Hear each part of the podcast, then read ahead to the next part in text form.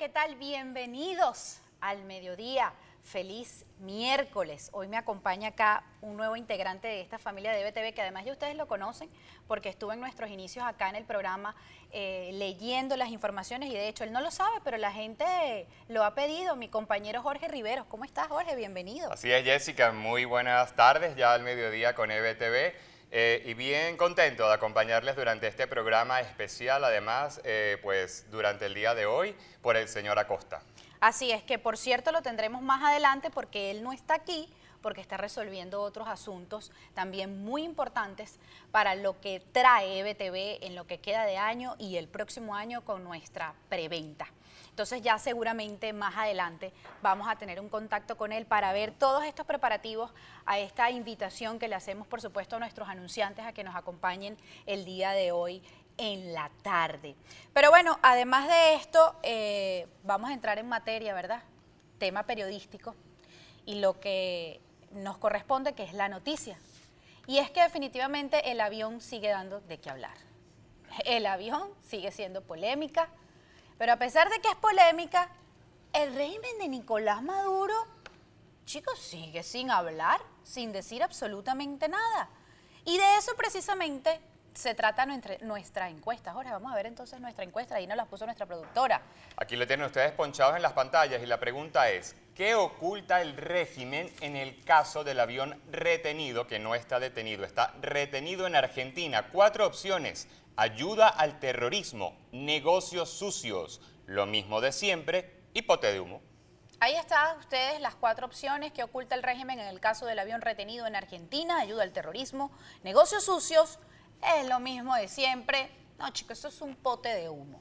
Por supuesto que ustedes pueden votar, como siempre, a través de todas nuestras cuentas en redes sociales, ahí en Twitter, arroba EBTV Miami, también en nuestras historias en Instagram, arroba EBTV Miami, para conocer entonces la opinión de ustedes con respecto a este caso que parece picar y extenderse, pero no parece picar y extenderse en Venezuela precisamente porque ni del lado del régimen ni del lado de la oposición realmente ha hecho mucha bulla, solamente ha reaccionado, o por lo menos de lo que se ha conocido hasta este momento, son reacciones del presidente encargado Juan Guaidó. Es decir, que ese tema está entre fuerte y dulce.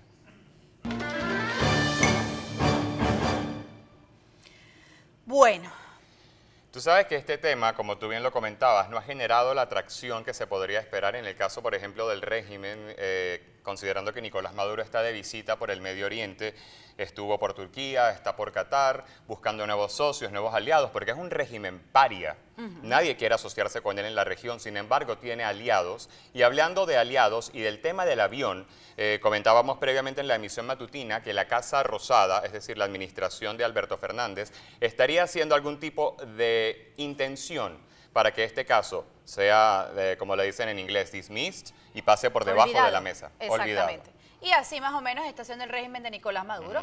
Resulta que Diosdado Cabello habla y solo se ocupa en el tema de la agresión de Juan Guaidó, que por supuesto es un tema sumamente importante, porque es que ellos vienen rescatando esos libretos que ya tienen ahí debajo empolvándose, ellos los sacan. Ah, mira, hoy toca el show número 44, dale, Guaidó está recorriendo las calles, vaya y mándele allá a la gente y tal y qué sé yo desmintiendo que supuestamente no lo hizo eh, seguidores del oficialismo o seguidores del régimen de Nicolás Maduro.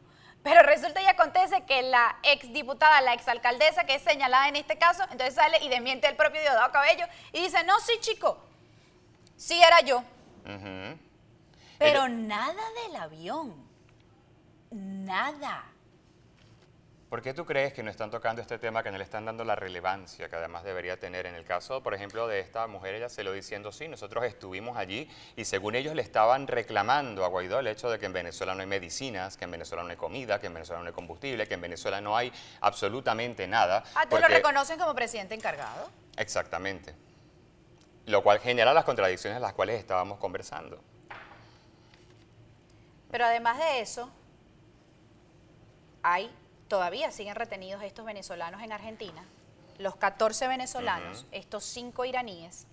Y desde Paraguay, ayer salieron varias informaciones que de hecho acá lo habíamos comentado, que fueron despedidos estas personas que estaban en, en el aeropuerto cuando el tema del aterrizaje del avión, pero no solamente eso, sino que de acuerdo a estas investigaciones que sigue siendo este gobierno, pues resulta que ese avión pudiera estar siendo utilizado para el tema del contrabando, para el tema del lavado de dinero y que es, como también lo habíamos comentado acá, rutas que utilizaría el Hezbollah. Nada más. Y, nada la, y la, yo no sé si tiene que ver, no tiene que ver con este tema, pero chicos, qué casualidad que este avioncito dando vueltas por allí, toda esa ruta que hizo, esta gente retenida en Argentina desde el gobierno de, eh, de Fernández, no hay mayor, de hecho ayer los, los, diputados decían eh, como que una, una, investigación a medias, una justicia a medias, porque es que ya no pudieron seguir ocultando el tema. Desde Venezuela, mi, cerrado, a pesar de que ahí había un general retirado que participó en la intentona golpista de 1992. Cornelio Julio Contador. Ese Cornelio Julio Contador, expiloto personal además del fallecido Hugo Chávez. Imagínese usted. Ah, mire la joya que estaba allá adentro. Mm. Y el régimen, chico, no quiere hablar de eso. Y sale publicado un trabajo que lo publica La Voz de América, que dice, la magnitud de la corrupción en Venezuela no tiene precedentes. Según el filósofo y politólogo colombiano Eduardo Salcedo Albarán, advierte que el sistema corrupto de Venezuela es antifrágil y se alimenta, son alrededor, en esta super red de corrupción, alrededor de 9 mil personas o empresas que estarían eh, operando desde hace años, además, en Venezuela, de acuerdo con esta investigación que lleva la Fundación Especialista en Crimen Organizado Vortex en conjunto con Transparencia Venezuela. Y ellos consideran que incluso esta super red de corrupción que hace vida en Venezuela desde hace muchos años supera, yo no sé si ustedes se acuerdan aquel caso en el que incluso hasta señalaron a dirigentes opositores de hace unos años atrás, Lavallato, por el que eh, culpan al expresidente Luis Ignacio Lula da Silva, el caso de Odebrecht. Bueno, eso superó. Lo dejó en pañales. Ajá.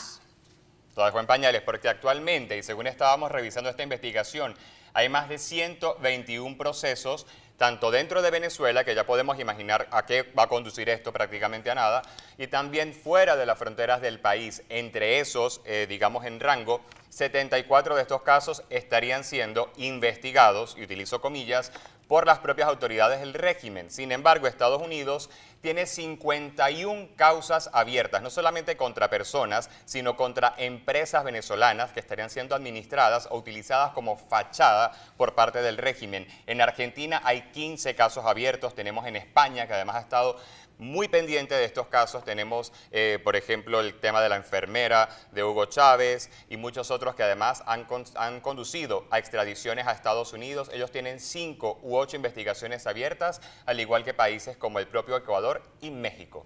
Mire lo que dice este estudio. Dice que este caso, esta red que están investigando, supuso la interacción de 1.399 personas y compañías o nodos como les llaman en Vortex, que es todo este estudio. En Venezuela, las primeras indagaciones de septiembre del año 2020 permitieron detectar la actuación corrupta de 5.500 nodos, uh -huh. es decir, de individuos y empresas.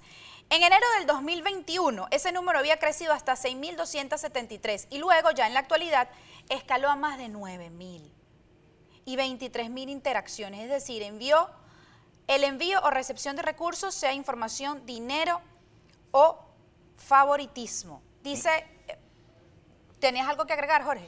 Que de hecho, en los casos que, se, que, están siendo investigados hasta el momento, en cuanto a dinero supuesta o presuntamente mal habido, habrían más de 67 mil millones de dólares. 67 mil. Esto ubica a Venezuela como el país más corrupto de todo el continente americano y el cuarto a nivel mundial. Una lista en la que además nos ha puesto el régimen, no solamente el de Nicolás Maduro, también quien le precedió en la silla presidencial, eh, detrás de países como Somalia, detrás de Siria, detrás de Irán. Detrás de estos países figura Venezuela a nivel mundial y de acuerdo con los investigadores de Vortex, ellos estaban diciendo que esto solamente es la punta del iceberg, porque son solamente los casos que actualmente están siendo eh, objeto de investigación internacional. Es que mire usted, el principal vocero de Borte subrayó que el caso Lavallato no alcanzó los mil millones de dólares en su totalidad, según las conclusiones, tras concretar 60 etapas de investigación y de esas operaciones dentro y fuera de Brasil. Y lo que acaba de decir Jorge, es terrible. más de 60 mil. Y luego las personas en Venezuela, para quien no domina mucho el tema de las sanciones, eh, están acusando, en este caso al gobierno interino, al gobierno encargado, en la persona de Juan Guaidó. Vimos el ataque que ocurrió en Cojedes ya hace una semana atrás, la cual, por cierto, él dijo que iba a llevar a instancias internacionales, esto lo dijo ayer martes, eh, ya que en Venezuela el sistema de justicia está secuestrado, como todos bien lo sabemos, por agentes del régimen y por la falta de independencia de poderes públicos en nuestro país. Eh, estas personas lo acusan, tanto a él como a todas las personas que representan la plataforma unitaria democrática en Venezuela, de las calamidades diversas, desde la A hasta la Z, que aquejan a los venezolanos día a día. Sin embargo, para por lo menos quienes venimos de la provincia, la escasez de alimento, de combustible, de medicinas, de bienes y servicios data del, del año 2005, 2007, 2010, lo que tal vez las personas que vivían en la capital estuvieran un poco más protegidas. Pero esto data desde mucho antes de las sanciones que impuso, digamos, el presidente Donald Trump durante el tiempo en que estuvo al frente de la Casa Blanca. Bueno, chicos, lo cierto del caso es que le siguen sacando los trapitos sucios al régimen, esta cantidad de red de corrupción y todo el tema del avión sigue sin ser descifrado por parte de los voceros que tienen en el poder a Nicolás Maduro. Lo cierto del caso es que este tema está entre fuerte Y dulce.